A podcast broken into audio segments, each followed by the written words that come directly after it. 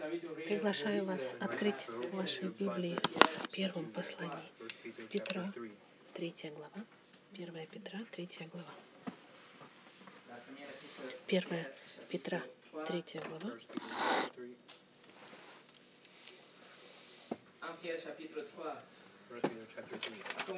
Как вы знаете, в течение всего всей главы Петр пишет письмо гонимой церкви, чтобы укрепить церковь теологическими истинами очень глубокими. Он напоминает нам о Евангелии, напоминает нам о нашей личности во Христе, но также он настаивает на нашем поведении. Он подчеркнул, что наше поведение должно быть превосходным, незапятнанным. Даже если мы проходим через испытания, наше поведение должно отражать в себе Евангелие. На прошлой неделе мы с вами видели, что если наше поведение примерное, у нас есть возможность, чтобы делиться Евангелием. Мы должны всегда быть готовы открыть уста и делиться Христом. Но волнение, можно сказать, Христа, забота Христа — это жизнь через испытания. Помните, что гонимая церковь страдает буквально. И Петр дает нам Иисуса как пример самой главной жизни через страдания, жизнь, наполненную страданием. Иисус, Иисус не угрожал во время страдания, Он не мстил, Он просто отдался на правосудие Господа и плану Господа, как, как мы с вами видели во второй главе. Иисус был убежден, что его страдания произведут победу. Был триумф перед его, можно сказать, в конце туннеля, победа, которую, которую он знал, что придет. Он знал, что он победит над грехом и над смертью, и что все обещания Господа исполнится, но он ради этого должен страдать, несмотря на то, что в конце он победит. И это мы сегодня и посмотрим. Сегодня мы подходим к новой секции главы, которая доведет нас до конца третьей главы. И эта секция фокусируется на триумфе Христа после страдания. Да, он страдал, да, он умер, но он триумфировал, можно сказать, победил в конце. И Петр нам пишет, что это жизнь Христа. И пример Христа должен быть нашим укреплением, нашим примером. Жизнь и страдания Христа — это пример самый главный кого-то, кто страдал не оправданным, можно сказать, образом, кто-то, кто не согрешил, но при всем при этом его страдание не закончилось в поражении. Его страдание кульминировало с его воскрешением, с его вознесением и в конце концов спасение. Главная победа Христа — это спасение всех тех, кого Господь избрал до основания мира. Поэтому страдания Христа заканчиваются главной победой, окончательной победой. И сегодня мы посмотрим это. Но до как начать, я приглашаю вас помолиться вместе со мной. Господь, еще раз мы с открытой Библией и открытыми сердцами, Господь, чтобы получить Слово Твое и попросить Тебя благословить Твою проповедь, чтобы мы могли понять истины, которые мы сегодня будем читать, но также их и применять в нашей жизни. Пусть Дух Твой напомнит нам обо всех этих вещах, которые мы сегодня знаем. Если Господь даст нам быть гонимыми и страдать, даже если это не, не заслуженно, пусть Слово Твое, Господь, нас укрепит. Именем Христа мы благодарим Тебя. Аминь. Сегодняшнее послание называется ибо Христос тоже страдал. Мы прочитаем вами последнюю секцию с 3 главы, с 18 стиха до 22, до конца главы, для контекста. 1 Петра, 3 глава, 18 по 22 стих. Петр пишет, Потому что и Христос, чтобы привести нас к Богу, однажды пострадал за грехи наши, праведник за неправедных, быв умершлен по плоти, но ожив духом, которым Он и находящимся в темнице духом, сойдя, проповедовал, некогда непокорным, ожидавшему их Божьему долготерпению, в одни Ноя, во время строения ковчега, в котором немногие, то есть восемь душ, спаслись от воды, так и ныне, так и нас ныне, подобное этому образу, образу крещения не плотской нечистоты омытия, но обещание Богу доброй совести спасает воскресением Иисуса Христа, который, взойдя на небо, пребывает одесную Бога, и которому покорились ангелы и власти и силы. Il est à la droite de Dieu depuis qu'il est allé au ciel et que les anges les autorités et les puissances lui ont été soumis. Вот наш текст сегодняшний. Секции в центре этого текста, стихи посередине считались самыми сложными стихами в Новом Завете. Но, к счастью, этот текст в центре начинается и заканчивается очень четким и простым резюме Евангелия в 18 стихе и в конце 22 стиха тоже. Мы сегодня посмотрим 18 стих, изучим. И потом потихонечку будем двигаться дальше. 18 стих мы посмотрим под четырьмя углами. Мы посмотрим причину страдания Христа, потом характеристика страдания Христа, цель страдания Христа и победа страдания Христа. Первое, что мы с вами посмотрим, это причина страдания Христа. Еще раз смотрим 18 стих, который говорит, «Потому что и Христос, чтобы привести нас к Богу, однажды пострадал за грехи наши. Праведник за неправедных был умершлен по плоти, но ожив духом». Этот стих в оригинальном тексте мы не видим в переводе на французском, например, но э, в русском языке это хорошо видно, потому что наш текст начинается с «потому что».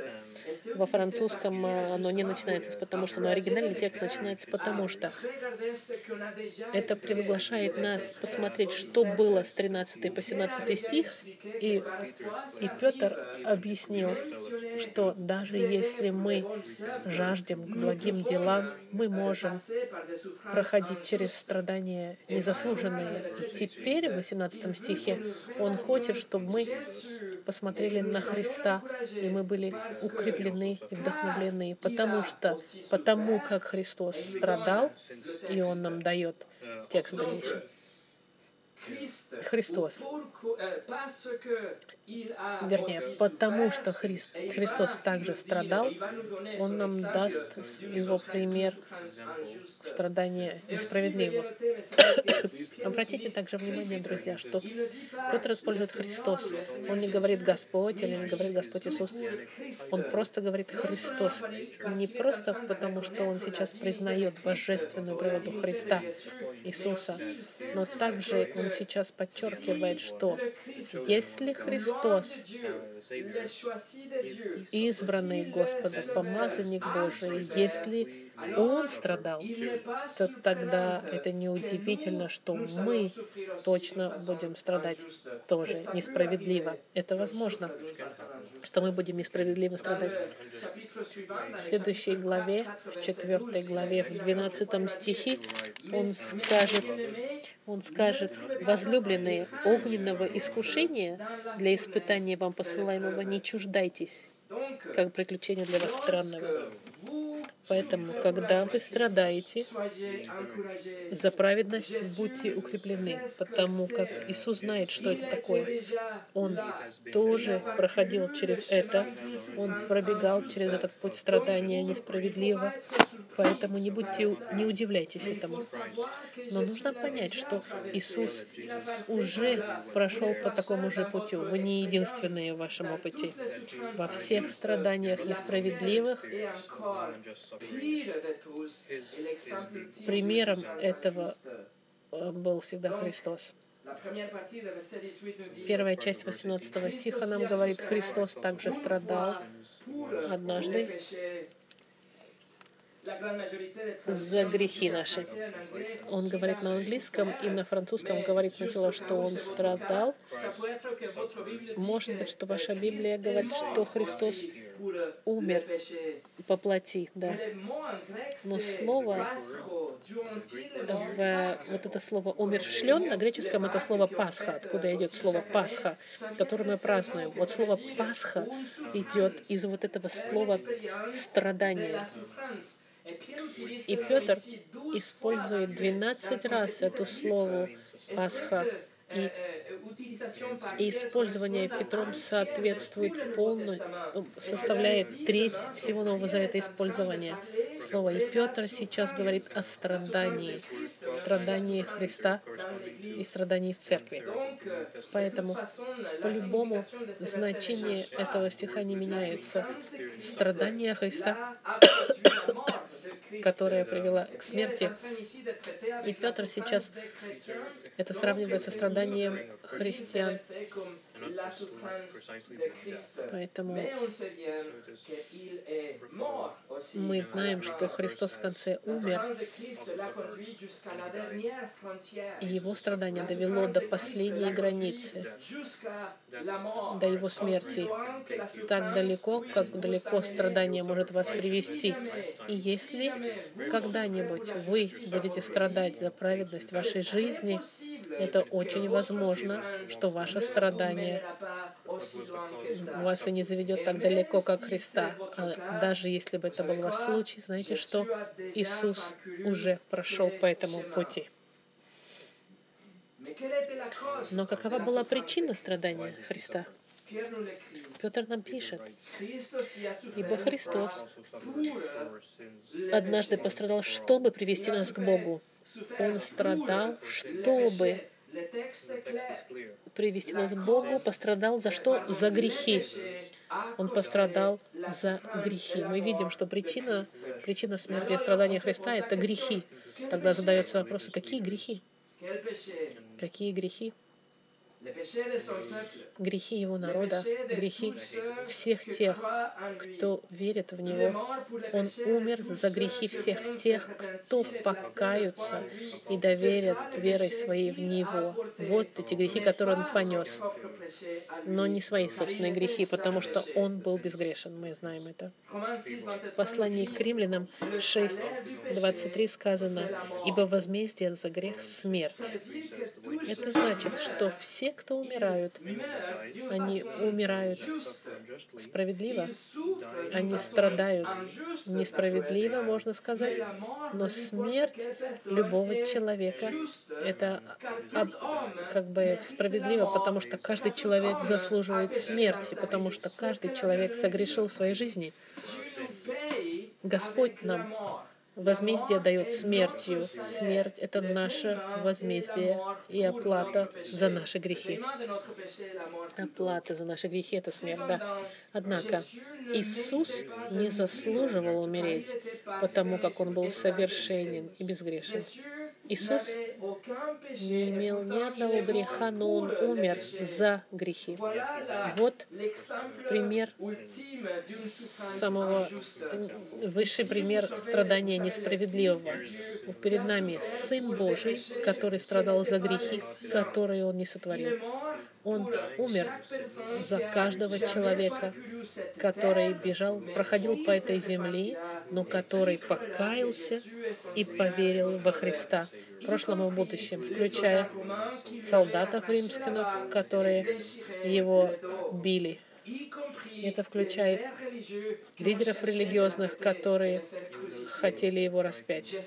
Иисус умер за грехи, которые были не его, но всех тех, которые придут к Нему в покаянии и вере.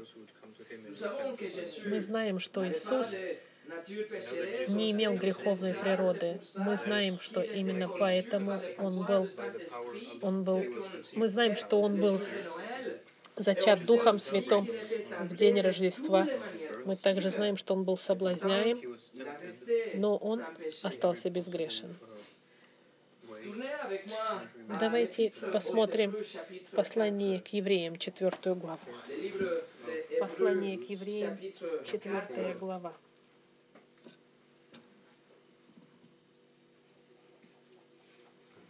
Послание к евреям, четвертая глава. И посмотрите на стих 15. Послание к евреям, 4 глава, 15 стих нам говорит.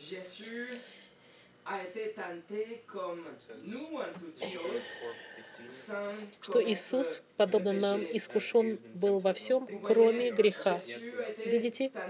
Иисус был, как и мы, искушаем во всех без греха. Посмотрите, повернитесь теперь в седьмой, седьмую главу. Послание к евреям, седьмая глава. 26 стих.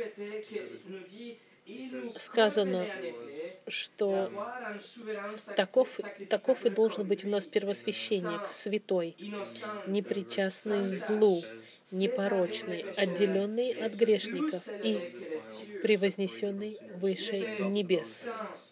Он был святой, непричастный, злу, непорочный, отделенный от грешников, от рождения и до смерти. Иисус никогда не имел злых мыслей. Он никогда не был эгоистом.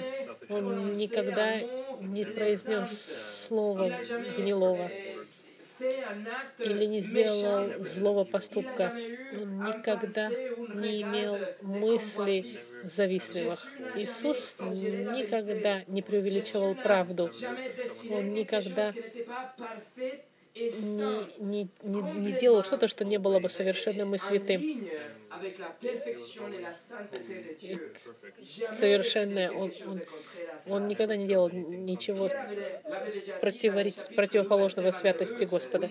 Петр нам уже сказал э, в цитате э, Исаии, когда он сказал, что Иисус никогда не совершил греха и в устах его не было найдено никакой ни, ни лжи, ни в мыслях, ни, ни в поступках. Иисус был совершенен и всегда преследовал святость. И в конце концов Он исполнил полностью закон Божий. Совершенный закон, закон непорочный. И однако Он умер за грехи. Какие грехи? Ваши грехи, мои грехи. Один из комментаторов Библии, эрудит, он посмотрел на слова, используемые Петром, где сказано, что он умер за грехи, и он говорит, что, что вот эти, что это значит, Здесь сказано, что он пострадал за грехи. И один из комментаторов, он говорит, что Петр пытается передать образ Христа, который обхватывает вокруг, скажем так, вокруг своего народа. Есть гнев Божий, проклятие, которое падает на Христа, но Он э, защищает свой народ вокруг, объял свой народ, чтобы защитить его своим телом. И конструкция, используемая Петром в 18 стихе, это такая же конструкция, которую мы найдем в книге Левит, где говорится о животном, который принесен в жертву, чтобы оплатить за грехи своего народа. Поэтому идея такая же. Иисус, святой человек безгрешный, который исполнил в себе, воплотил в себе все символы Старого Завета, он умирает, чтобы искупить всех тех, кто в него поверит. Он отдает свою, отдал свою жизнь ради вас и ради меня. Если вы все еще к посланию к евреям, поверните страницу до 9 главы. К евреям 9 глава, 28 стих, посмотрите. Первая часть стиха говорит нам, так и Христос, однажды принеся себя в жертву, чтобы поднять грехи многих, Та же самая истина. Друзья мои, Иисус страдал физически гораздо больше, чем мы когда-либо пострадаем. Иисус страдал психологическим образом до такой степени, что он даже потел кровью. Иисус страдал духовным образом бесконечно больше, чем страдания, которые мы можем себе представить. Как? Потому что Он понес на себе весь все, что мы заслуживаем. Он заплатил за грехи всех тех, кто поверили или поверили и поверят в Него. Все грехи, которые вы когда-либо совершили, все были возможны на Христа. Вот страдания и цена за страдания несправедливая. Поэтому будьте укреплены. Иисус, Он прошел через все, что вы можете пройти, и гораздо больше. Ваше страдание может быть казаться большим, но страдание Христа гораздо, гораздо более Э, глубокое и большее. Спurgeon написал, знаете, вы, может быть, знаете о печалях, но не так много. Окраина одежды страдания — это единственное, что вас касается. В то время как Христос носил это платье каждый день. Мы только по капелькам пьем немножечко то, что Он испил до конца. Мы мы лишь чувствуем немножко э, жар от огня царя Навуходоносора, в то время как он находился внутри огня, можно сказать. Второе. Характеристики страдания Христа. Поэтому для этого мы возвращаемся в третью главу Петра. И Петр нам сейчас покажет две, две характеристики страдания Христа. И первое, в первой части Петр пишет, «Ибо Христос однажды пострадал за грехи наши. Выражение значит буквально событие уникальное. Это событие уникальное в истории человечества. В русском языке это сказано «однажды», во французском «один раз навсегда». Это значит «один раз». Страдания и смерть Христа были уникальны нечто, что сложилось однажды и больше не повторится один раз и навсегда. Противоречие противоречие э, экономии, можно сказать, можно сказать, страданий животных старозаветных времен, когда животных нужно было приносить каждый год. И миллионы и миллионы животных были принесены в жертву через... Только на неделю празднования Пасхи было четверть миллиона ягнят, которых приносили в жертву в Иерусалиме. Но жертва Христа была совершенная и достаточная Именно поэтому Иисус сказал, когда Он был на кресте, свершилось. Все свершилось, имеется в виду. В нем все свершилось. Нет другой, нет необходимости в другой жертве. И ничего не нужно добавлять. Иисус впитал в себя полностью гнев Божий, преувеличенный, можно сказать, но скомпрессованный в нем в течение трех часов, который он был на кресте. Иисус страдал и умер один, однажды. И его страдания, и его смерть были, были таким образом, его жертва и его страдания не нуждаются в повторении. Его жертва она не зависит от еврейской системы жертвоприношений. Этого было достаточно один раз, и этого хватило оплатить за все грехи всех, всего народа всех времен. Это противоречит немножко против того, что предсказывалось в Старом Завете. В Старом Завете жертва была ограничена на одного человека или на одну семью или одну нацию. И это включало в себя период времени ограниченный. Жертва же Христа, ее хватило на весь мир, на все времена все грехи всех времен, всех тех, кто, всех людей, которые придут к Нему в покаянии и вере. Все эти грехи были возложены на Нем, на кресте. И праведность Божья была удовлетворена, и гнев Господа был излит. В старозаветные времена священники, они должны были каждый год приходить и предлагать в очередной раз кровь животных, за кровью животных. В евреях, в послании к евреям сказано, что Иисус предложил свою кровь, и это произошло однажды. Этого было достаточно. Религии мира и сектанты, они так не думают. Они не верят в достаточность жертвы Христа. Православие, например, отвергают этого, добавляя традиции. В исламе говорится, что мы должны молиться пять раз в день. Свидетели Иеговы просят ходить, подстучать людей по дверям. Мормоны говорят, мы должны а, молиться, э, креститься за... Э, мормоны говорят, что мы должны креститься за родственников своих. Добавляют они вещи дополнительные, таким образом показывая, что жертва Христа была недостаточно.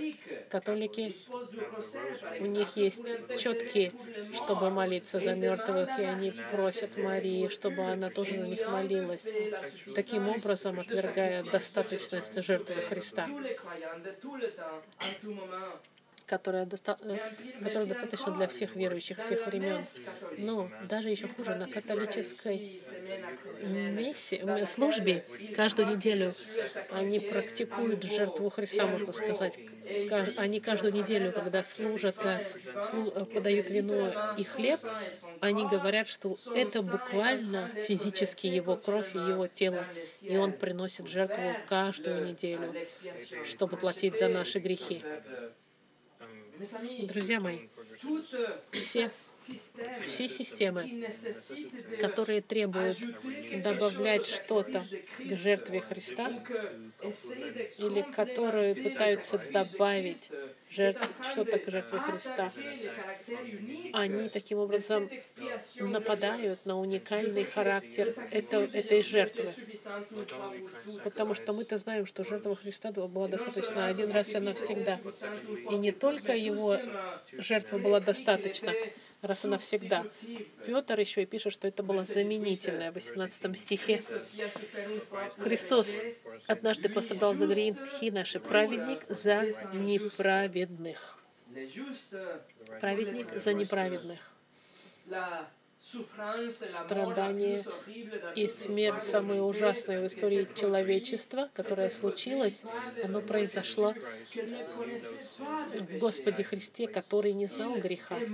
Он умер вместо грешника бунтарского, виноватого. Он праведник за нас, неправедных. Петр проводит параллель со страданием самым великим, смертью самой ужасной, которая может быть с победой, самой большой, которая когда-либо произошла в истории человечества, спасение народа Божьего. Иисус Христос сделал это добровольно, потому что это был план Господа, установленный до основания мира. Христос сам об этом сказал в Евангелии от Иоанна. Он сказал, «Потому любит меня Отец, что я отдаю жизнь мою, чтобы опять принять ее. Никто не отнимает ее у меня, но я сам отдаю ее, Имею власть отдать ее, и власть имею опять принять ее. Сию заповедь получил я от Отца моего. Таким образом, Иисус, прожив совершенную жизнь, безгрешную жизнь, жизнь, которую мы должны были прожить, и Он был распят, и грехи Его народа были возложены на Него на кресте. Он стал грехом. Он принял наказание, и Он умер на вашем месте. Мы должны были быть осуждены и провести весь вечность в аду. Но это не произойдет, потому что Иисус был наказан вместо нас. Гнев Божий к вам, Он весь излился на, крест, на кресте на Христа. А совершенная жизнь Христа вам подарена как подарок. Таким образом, что когда Бог вас видит, Он смотрит на вас и видит вас Христа. Он видит совершенную жизнь Христа в вас. И таким образом Он вас принимает в раю не потому, что вы заслужили, но потому, что Иисус заслужил, но Он отдал вам свою жизнь как ваш как дар. Это значит, что все, всю ложь, которую вы когда-либо сказали в своей жизни, всю зависть, которую вы имели, все плотские мысли, которые были у вас в жизни, все эгоистические поступки в вашей жизни, худшее, что вы сделали в своей жизни, все это было снято с вас Агнцем Божьим, Господом Христом, в момент, когда вы покаялись в своих грехах и доверились верой во Христа. Это истина библейская, это Евангелие чистое, это доктрина славная, искупление, а не заменение, искупление заменой, когда кто-то заплатил за вас. И это Петр уже сказал во второй главе. Он сказал, Петр сам понес наши грехи в своем теле на дереве. Вот оно замена, вот она замена, великий обмен, о котором Павел пишет в одном из самых четких стихах Нового Завета. Мы зачитали в послании Коринфянов 5.21. «Ибо не знавшего греха, Иисуса имеется в виду, Он, Бог, сделал для нас жертвую за грех, чтобы мы в Нем, во Христе, сделались праведными перед Богом». Мы можем сегодня стать праведностью Господа, праведниками, потому что Иисус нам дал эту праведность, потому что Он заплатил за наши грехи. Даже если Он не согрешил, Он отдал свою жизнь ради нас. И сотни лет до прихода Христа Исаия уже говорил об этом в 53 главе. Он уже сказал, что праведник должен будет страдать за неправедных. Он уже сказал, что эта победа будет принесена благодаря жертве праведника. Самая большая победа произошла благодаря страданию несправедливому нашего Спасителя. Третье. Цель, цель страдания Христа — Посмотрите следующее, в 18 стихе. Петр пишет, «Потому что и Христос, чтобы привести нас к Богу, однажды пострадал за грехи наши, праведник за неправедных». Вот здесь подчеркивание, э, чтобы привести вас к Богу. Помните, что Петр пишет к изгнанным в церкви гонимой, которая покинула свои дома, которые сейчас буквально являются кочевниками, можно сказать. Они беженцы буквальным образом, но и духовным образом. И здесь Петр пишет, что он нам дает нам причину, цель. Он нам говорит, почему произошло жертва Христа, страдания. И цель это, чтобы привести нас к Богу. Это значит, чтобы все мы в этом мире, через нас всех, э, нас всех Господь Иисус привел к Богу. Когда мы смотрим на Христа, и когда мы понимаем, что Он понес грехи, и Он дал свою совершенную праведность, мы должны понимать, что Он открыл путь ко Христу.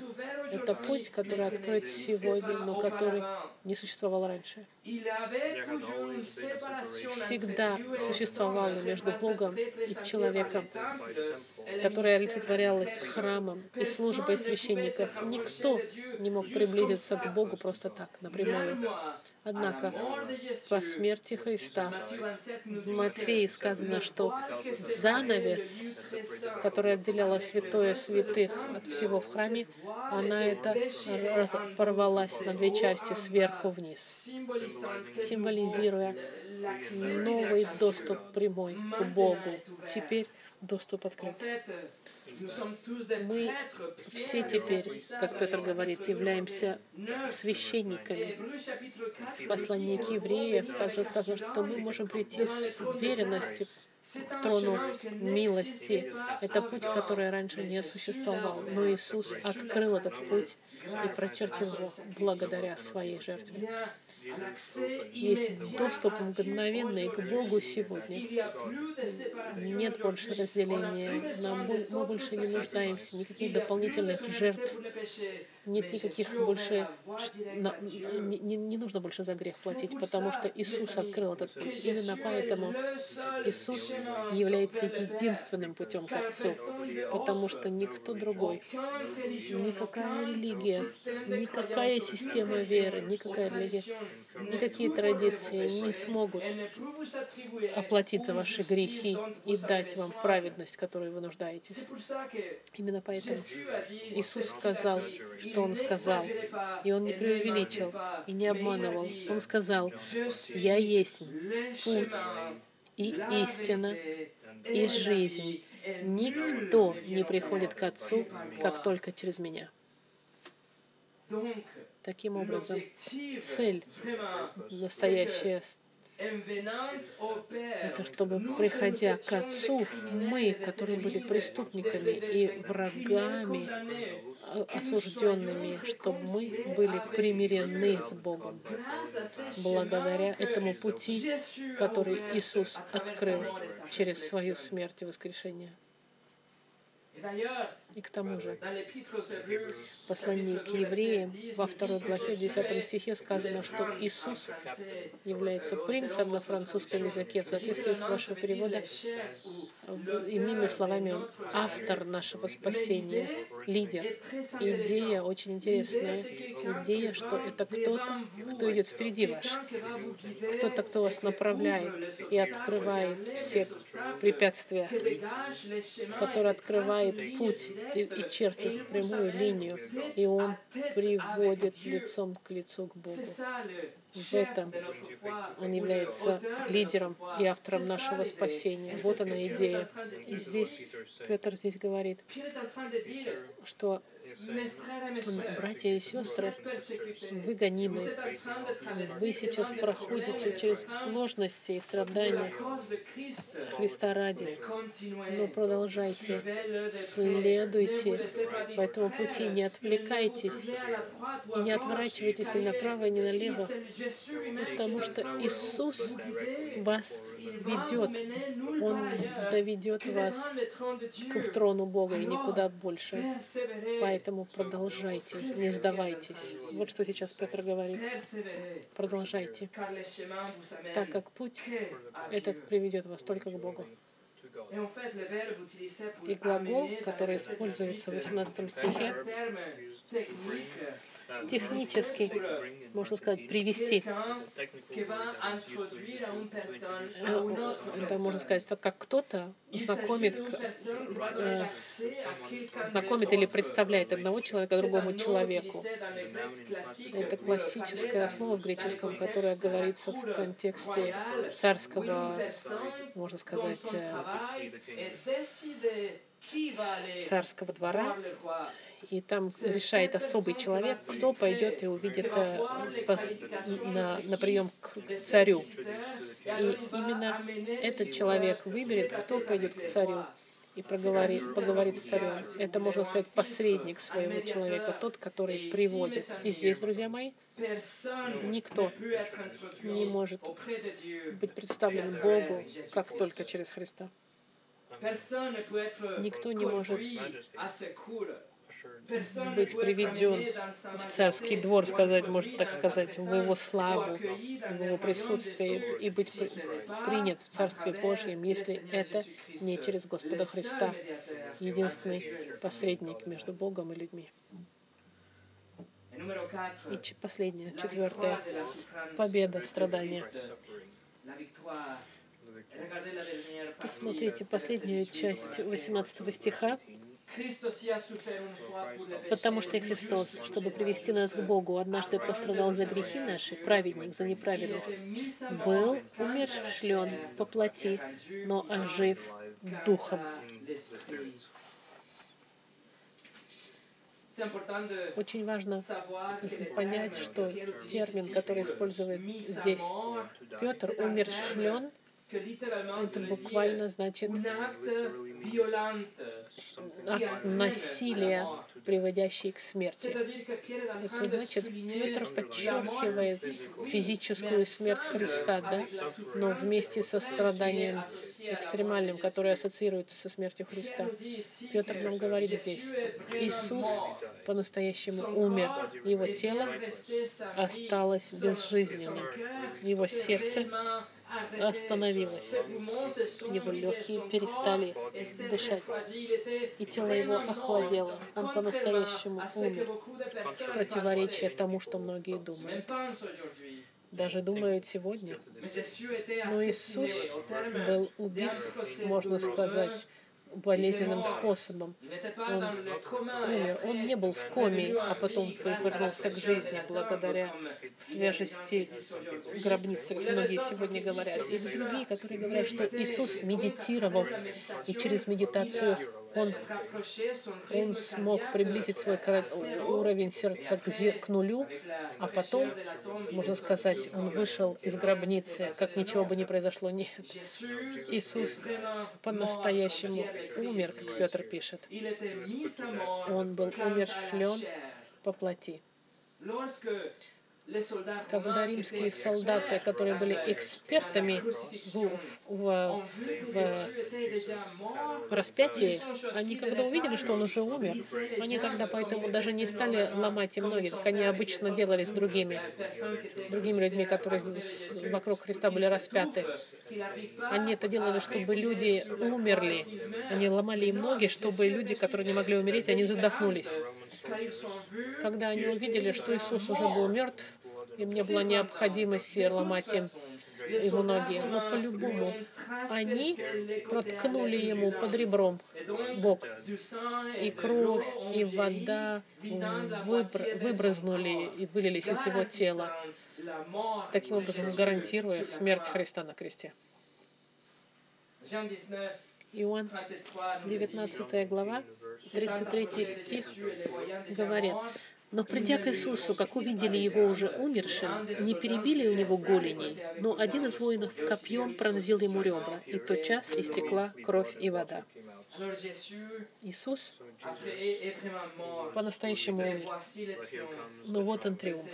18 стих написано в конце «но ожив духом». Петр здесь показывает в контрасте разницу между плоти мертвой. Во плоти он был умершлен, но он ожил духом. видите контраст?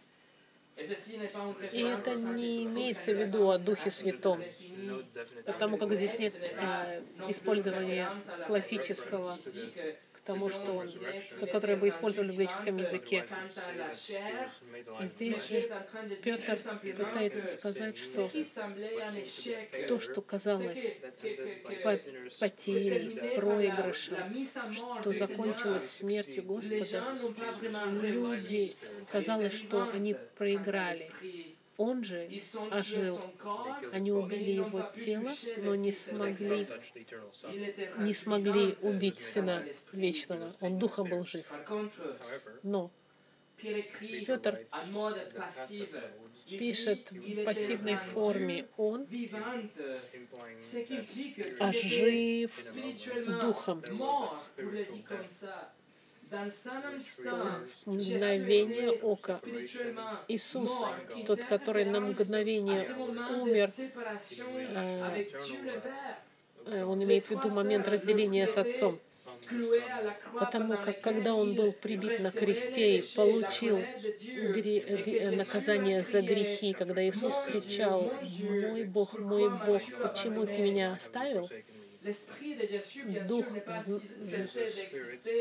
дух, конечно, мы понимаем, что он, он не по-настоящему умер, потому что дух его никогда не умирал. Он был просто отделен от Отца здесь, когда все грехи мира были излиты на него, в этом моменте для него это было настоящее отделение от Бога Отца.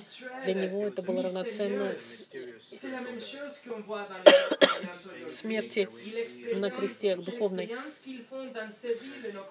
Но неверующие, которые живут Библия говорят, говорит, неверующие люди, живущие сегодня, они мертвы духовно из-за греха, потому как они отделены от Бога из-за этого греха и духовно считаются мертвыми. Именно это было случай со Христом в течение трех часов. Он умер духовно в смысле, что он был отделен от Бога. Он был духовно мертвым. Но его Дух Божий, конечно, жил. Посмотрите Евангелие от Луки, 23 глава. Евангелие от Луки, 23 глава. Нужно понять, что Иисус всегда называл Отца, Бога Отцом, за в исключении этого момента, когда Он был разделен с Ним на кресте. Но через какое-то время, после воскрешения, Он говорит к Нему «Отец», потому что произошел конец этому разделению. Иисус отдал свой Дух Богу Отцу не как а, Он отдал ему как, как сын. Он, он наконец-то вернулся опять к Отцу. Посмотрите, 23 глава Луки, 44 стих. 44 по 46.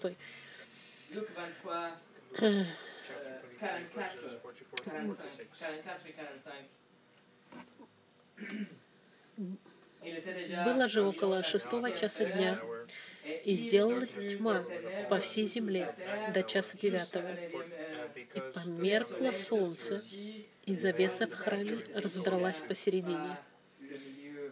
Иисус а, вот здесь разделение, смотрите, завеса в, этот момент описывается духовная смерть, когда Иисус понес на себе грехи всего народа, и Бог его оставил, отвернулся от него, и Сын стал грехом. Он был наказан бесконечно за эти грехи, которые он принял, и Бог отвернулся от Сына. Отец. Но дальше, 46 стих. Иисус, возгласив громким голосом, сказал, «Отче, в руки Твою предаю дух мой. И сие сказав, испустил дух. В тот момент, когда миссия его исполнилась, искупительная, он опять ожил, и отношения с отцом были восстановлены, чтобы больше никогда не быть разъединены или разбитыми. Это триумф страдания Христа. Праведность удовлетворена, гнев Божий удовлетворен, спасение теперь открыто для всех людей, и путь прочерчен очень четко до рая. И в заключение